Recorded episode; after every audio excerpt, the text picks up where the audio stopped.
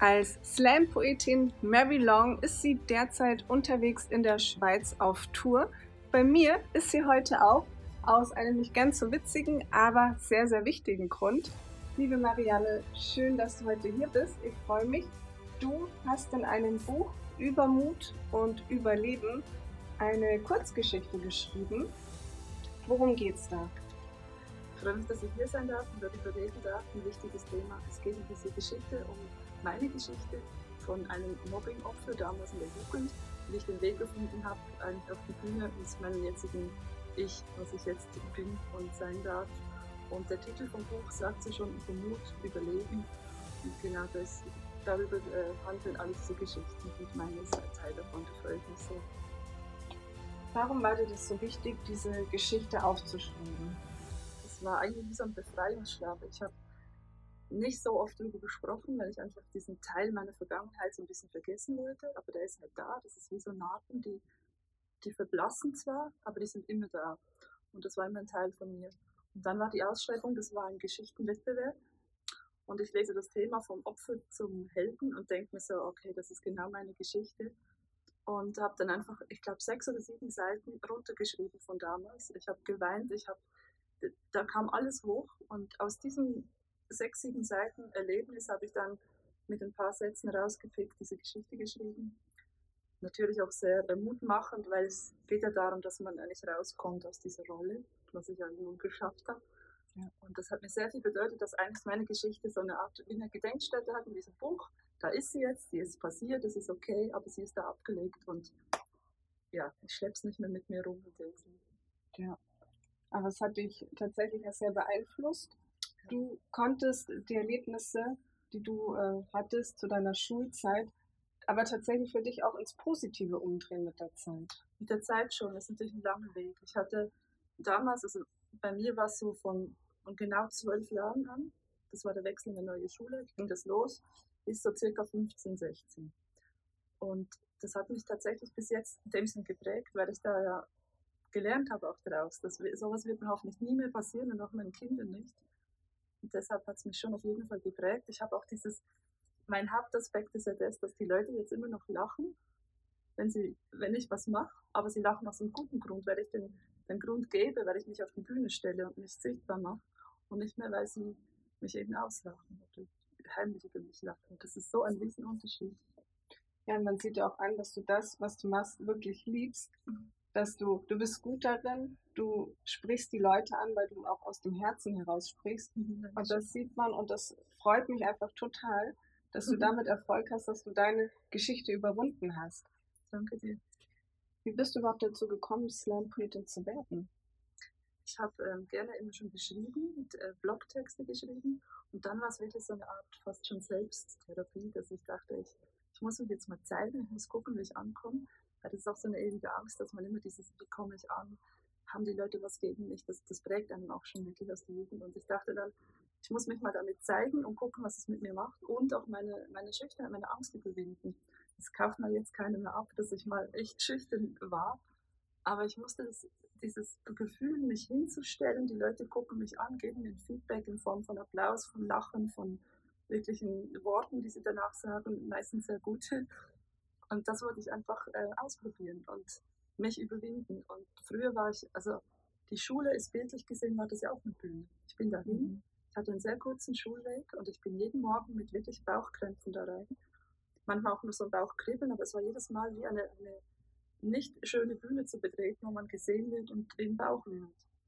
Und wenn ich jetzt auf eine Bühne, gehe, auf eine Bühne gehe, habe ich zwar auch Bauchweh, aber es ist, es ist eine ein positives Aufgeregtsein. Es ist etwas, was ich überhaupt möchte und wo ich dann wirklich etwas, ein, ein positives Feedback für das bekomme, was ich mache oder was ich ausstand, was ich bin. Und das ist eben eine, äh, es fühlt sich so anders an und das ist so ein schönes Gefühl, dass man einfach wirklich mit, mit diesen Narben aus der Vergangenheit, mit dem Bauchkribbeln dahin kann, aber es ist was komplett anderes. Ja, das ist das gleiche Gefühl, aber mhm. aus einem negativen Gefühl ist ein positives Ganz Gefühl genau. geworden. Ganz Sehr genau. beeindruckend. Ähm, was meinst du, hätte dir früher geholfen, als du in dieser Situation warst, gemobbt zu werden? Bei mir war es so, dass es vor allem meine Schulklasse war, ein paar andere Kinder auch noch, aber es war eigentlich gezielt eine, eine kleine Gruppe in meiner Schulklasse. Und das Schlimme war bei mir, dass die Lehrer eigentlich komplett mitgemacht haben, also die Lehrerinnen vor allem. Und mir hätte sehr geholfen, dass diese Lehrpersonen hinter mir stehen, dass sie mir glauben, dass sie mich unterstützen, dass sie das unterbinden. Die haben zwar schon dann so pädagogische Ansätze gehabt mit irgendwelchen Arche-Noah-Spielchen und so ganz, wo ich als Kind schon durchschaut habe, das, das bringt nichts. Und die sind mir regelmäßig in den Rücken gefallen. Also meine Eltern, das hat mir sehr geholfen. Ich konnte immer mit meinen Eltern reden. Ich konnte alles anvertrauen. Das ist auch etwas, wo ich sehr dankbar bin, weil ein Kind, welches gemobbt wird und zu Hause nichts erzählen kann, weiß ich nicht, wie es damit geht. Das war wirklich, zu Hause konnte ich mich da äh, ausheulen jeden Tag. Wenn dann aber das, der Anruf an die Schule ging, mit der Bitte, bitte nicht darüber zu sprechen. Mein Vater ist selber Lehrer, der hat wirklich gesagt, so von Kollege zu Kollegen, bitte reden Sie nicht. Und sie macht am nächsten Tag, 7.20 Uhr, als Eröffnung, der Papa hat wieder angerufen von der Marianne. Und das ist halt einfach etwas, da, da fällt einem die Lehrperson so in den Rücken und das war wirklich schwierig. Und das hätte mir sehr, sehr geholfen. Und natürlich hätte mir auch irgendwo ein Buch, ein Film, einfach irgendwie von außen was geholfen, was mir zeigt, das ist nicht normal, du, du musst dir das nicht gefallen lassen. Ich hatte irgendwie keine, keine Hilfestellung, außer eben die Gespräche mit meinen Eltern, meine damals eher erwachsenen Freunde und ja, am Schluss hat es mich sogar ein, ein Schicksalsschlag daraus geholt, aber das kann ja nicht sein, dass man jedes Mal irgendwie etwas Schlimmes erlebt, dass man aus dieser Rolle kommt. Also eine, eine Unterstützung der Lehrkräfte ist, glaube ich, das, das Beste, was einem passieren könnte. Ja. Also geholfen hat dir vor allem der Rückhalt deiner Familie. Auf jeden Fall. Dass die immer für ja. dich da waren und sich für dich eingesetzt haben. Wir waren irgendwann schon noch ein bisschen mit dem Latein am Ende, weil die einfach, es ging halt nicht voran, es ging immer weiter. Es wurde einfach, ich war dann irgendwann auch sehr oft krank, also wirklich körperliche Symptome, weil ich zum Beispiel nicht äh, auf Klassenfahrt gehen konnte, weil die letzte so, so schlimm war. Dann hatte ich wirklich Fieber, bis dieser Bus ums Eck gefahren ist mit meiner Klasse drin. Und dann ging das Fieber auch wieder runter. Mhm. Und da konnten meine Eltern auch irgendwann nicht mehr so helfen. Aber sie waren halt immer für mich da. Sie haben mich immer aufgefangen. Das war sehr, sehr gut. Mhm. Ich weiß nicht, ob ich es ohne geschafft hätte. Ohne diesen ja. Rückhalt. Ist ja auch ganz oft so, dass äh, Menschen, die gemobbt werden, dann mit der Zeit körperliche Symptome entwickeln, wie du sagst, ja. das Fieber. Wie bist du dann letztendlich aus dieser Situation herausgekommen? bei mir war es jetzt ein, ein nicht so schöner ähm, Zwischenfall. Ich, ich bin gestürzt und habe mir den Rücken gebrochen. Da war ein paar Stunden, hatte ich so Lähmungserscheinungen. Bin dann drei Monate daheim geblieben. Also es, es war dann wieder gut. Ich musste ein Korsett tragen, äh, mein Leben war gestaucht. Und aus dieser Zeit, das war wie so ein kleiner, nennen wir es mal Lockdown persönlicher, wo ich zu Hause geblieben bin. Und danach war mir eigentlich so bewusst, ich schaffe jetzt eh alles. Ich habe das überstanden, diesen Unfall. Meine Mama hat mir auch den Tipp gegeben, ich war immer schon sehr groß, größer wie die anderen. Und ich habe mich halt wirklich klein gemacht. Ich bin da echt schon so in diese Opferrolle reingegangen davor. Und danach habe ich einen einfachen Trick. Ich habe die, die Handflächen nach außen gedreht, dann ist man, aus, also man automatisch größer und bin mit dieser, ihr seid mir eh alle egal, Einstellung rein. Weil ich das jetzt eh schon geschafft habe, dann schaffe ich das letzte Schuljahr auch noch. Und mit dieser größeren Haltung und mit diesem, ihr könnt mir nichts, habe ich dann irgendwie diese letzte Klasse noch überstanden, also die neunte Klasse war das dann. Und in der weiterführenden Schule bin ich schon so rein. Bin schon so rein mit der Haltung, ihr, ihr tut mir nichts. Ich bin, ich bin groß, es prallt, äh, prallt an mir ab. Und dann war das auch ganz anders, das 10., 11. Schuljahr. Das war wirklich dann wieder so ein, ich hatte Freunde, ich, ich komme gut an. Und also mir hat es wirklich geholfen, so einen, so einen Unterbruch zu haben. Wenn man jetzt natürlich keinen Schicksalsschlag hat, was ich ja keinen äh, wünsche, dann wäre es natürlich einfach schön, wenn man Hilfestellung bekommt, dass man eben aus sich selber was anderes ausstrahlt, dass es sich selber so weit verändert, dass man das abprallen lässt. Dass man wie so eine Teflonschicht bekommt, wo man einfach diese, diese, zum Teil sind es ja nur Blicke oder so kleine Gesten von Mitschülern. Bei mir war es irgendwann so, ich habe mir das dann nicht mehr gefallen lassen, bin nur noch auf die Toilette gegangen, jede Pause, damit ich das nicht mehr sehen muss. Aber eigentlich sollte man rausgehen und das abprallen lassen und sich dem stellen. Das ist sehr, sehr schwierig, aber ja, es absolut, lohnt sich. Absolut, das ist schwierig. Dir hat der Unfall das Selbstbewusstsein gegeben, das du gebraucht hast, um die, die Blicke und Gesten von der abgrenzen. Irgendwo dieser Unterbruch auch. Das war wirklich einfach so ein, das war wie so ein Unterbruch in meinem bisherigen Leben. ich war ja in diese Rolle festgefahren. Ich habe die auch angenommen. Ich war das Opfer. Und wenn ich krank war, zwei, drei Wochen, ich war dann wirklich sehr oft krank, dann waren die anderen dran. Es ging ja wie eine, wie eine Hierarchie. Dann waren die Nächste dran, die wurde gemobbt. Wenn die krank war, war es immer weiter. Das habe ich erst später erfahren. Aber es ging, es war wie eine Hierarchie in der Klasse. Und ja, natürlich braucht es dann irgendwas, was einen wie wachrüttelt. Und bei mir war das ähm, eigentlich komischerweise dieser eigentlich schlimme Unfall, der mich da rausgeholt hat, in dem Sinn, wie wachgerüttelt hat. Wie redest du mit deinen Kindern über das Thema Mobbing?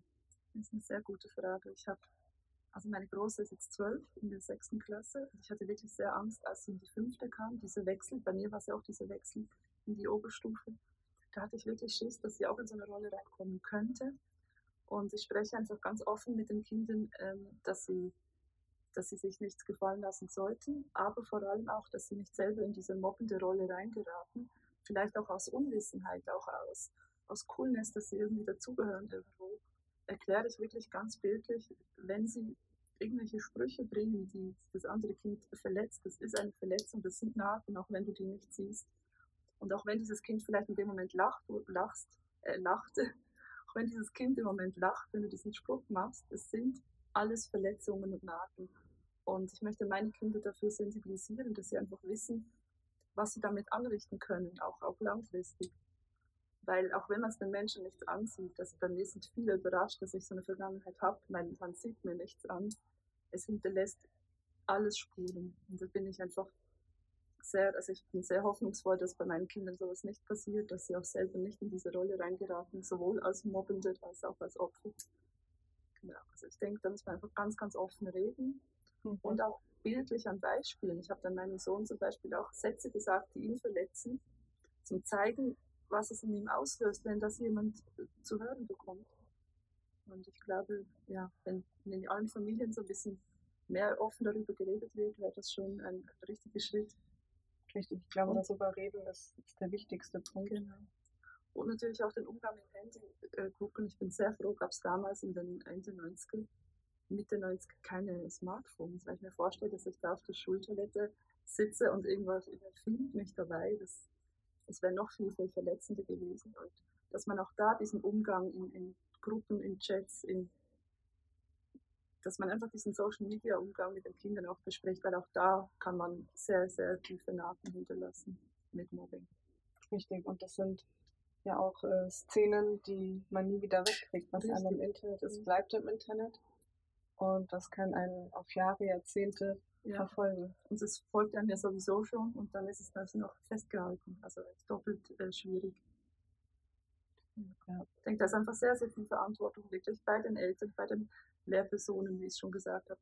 Dass einfach das auch viel transparenter wird, raus aus so einem Tabu-Eck, dieses Mobbing auch ähm, fast schon Unterrichtsfach gehört es eigentlich hin, weil es einfach so wichtig ist, dass man da aufklärt, spricht und, und offen ist dafür.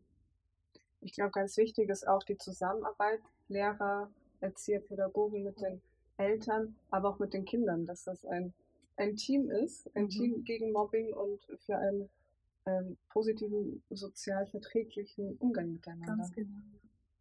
Und eben nicht mit so peinlichen Spielchen, weil es war für mich auch eine, eine Tutor, eigentlich diese, diese Schulbuchspielchen, wir sind alle im gleichen Boot und äh, das durchschaut man auch als 13-Jähriger, dass das einfach Quatsch ist. Eine Stunde davor haben die noch ein, ein hämisches Lied gesungen, weil gerade äh, mein, mein Opa gestorben ist. Und danach machen wir so ein Spielchen. Das war nicht alles gut danach. Ich habe das durchschaut, dass das nur ein auf Seite 13 vom, vom Schulbuch steht. Und ich würde mir einfach wünschen, dass die sich viel tiefer damit befassen, als nur mit irgendwelchen oberflächlichen Spielchen, die fast noch mehr Schaden anrichten dann. Das hört sich an, als wären die Lehrer hilflos gewesen die waren und es wäre ihnen einfach nichts Besseres eingefallen. Hast du den Mobbern von früher vergeben? Ich habe tatsächlich vom, von meinem Herzen her allen, allen wirklich vergeben. Ich habe den verziehen, es ist für mich abgehakt. Eine Zeit lang war es wirklich so, dass ich dachte, ah, denen soll so was Ähnliches passieren. Überhaupt nicht mehr. Ich bin froh, wenn die alle ihr gutes Leben haben. Zum Teil bin ich mit denen auch auf Facebook befreundet. Ich, ich kenne die ähm, noch so vom Sehen.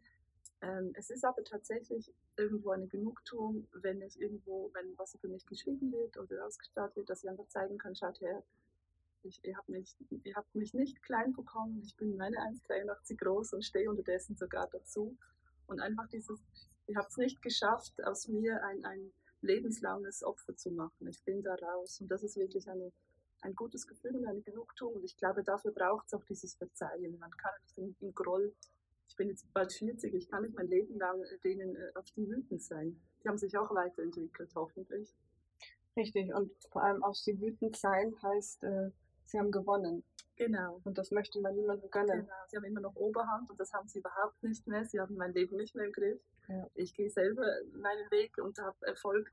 Und es gibt mir auch das Feedback zurück, wenn ich mich wirklich, wie du am Anfang gesagt, auf einer Bühne stelle und irgendwas Lustiges erzähle und die Leute lachen. Die dürfen lachen, die sollen lachen. Ich genieße das Lachen. Es ist ein komplett anderes Lachen wie damals. Und das geht, glaube ich, nur, wenn man denen von damals verziehen hat. Sonst trägt man, sonst sind die Narben nicht, nicht verheilt und die sind verheilt und verblasst. Sind zwar noch da, aber sie sind verblasst. Und das geht, glaube ich, nur mit Vergebung. Sehr schön, Marianne. Ich freue mich, dass du hier warst, dass du deine Geschichte erzählt hast. Vielen Dank dafür. Danke dir für die Einladung. Ja. Ein wichtiges Thema. Danke auch für eure Arbeit, für die wertvolle. Ja, wir machen, wir machen das, weil wir davon überzeugt sind, dass es wichtig Mhm. ist, über Mobbing zu sprechen, miteinander zu sprechen und Lösungswege aufzuzeigen für Eltern, für Familien, für Kinder und äh, aber auch Erzieher, für Pädagogen und Lehrer, ein Team zu bilden gegen das Mobbing und für ein friedliches Miteinander. Wir haben deswegen neben unseren Anti-Mobbing-Kursen auch äh, Bücher zu dem Thema. Das ist eins davon, Finn und das Geheimnis wahrer Freundschaft. Das setzt eine Stufe vor der Mobbingprävention schon an, denn da wird Kindern erklärt, ähm, auf angstfreie, kindliche Art, wie man einen Freund von einer Person erkennt, die einem eigentlich schadet und nur ähm, so wirkt, als wäre sie ein Freund. Das äh, bringt Kinder dazu, von Anfang an klare Grenzen zu ziehen für sich selbst, um weniger angreifbar zu sein für eventuelle, für eventuelle Mobber. Und ja, Marianne, ich wünsche So dir. ein schönes Projekt. Ich hätte mir so viel gewünscht damals tatsächlich. Ganz toll. Ja, also da steckt auch viel Herzblut mit Mhm. drinnen, viel Arbeit und viele Gespräche auch mit Eltern und mit Kindern, die ähm, auch mit äh, Mobbing unter anderem Erfahrung haben und das haben tatsächlich sehr, sehr viele, viel zu viele immer noch. Deswegen redet darüber, ähm, macht auf etwas aufmerksam, wenn ihr das Gefühl habt, da stimmt was nicht, da sollte man drüber reden und bitte bleibt hartnäckig. Wenn ihr das Gefühl habt, da ist was nicht in Ordnung, dann vertraut eurem Gefühl. Ich wünsche dir, liebe Marianne, noch ganz viel Erfolg und Spaß Danke bei deiner Tour durch die Schweiz. Danke. Geh deinen Weg. Mache ich auf jeden Fall. Und es ist immer möglich, auch wenn man so klein war, dass man ähm, über sich hinauswachsen kann. Auch egal, was man früher erlebt hat. Ich finde deine Geschichte beeindruckend. Ich finde dich beeindruckend. Und ich wünsche dir alles Gute. Vielen lieben Dank. Danke.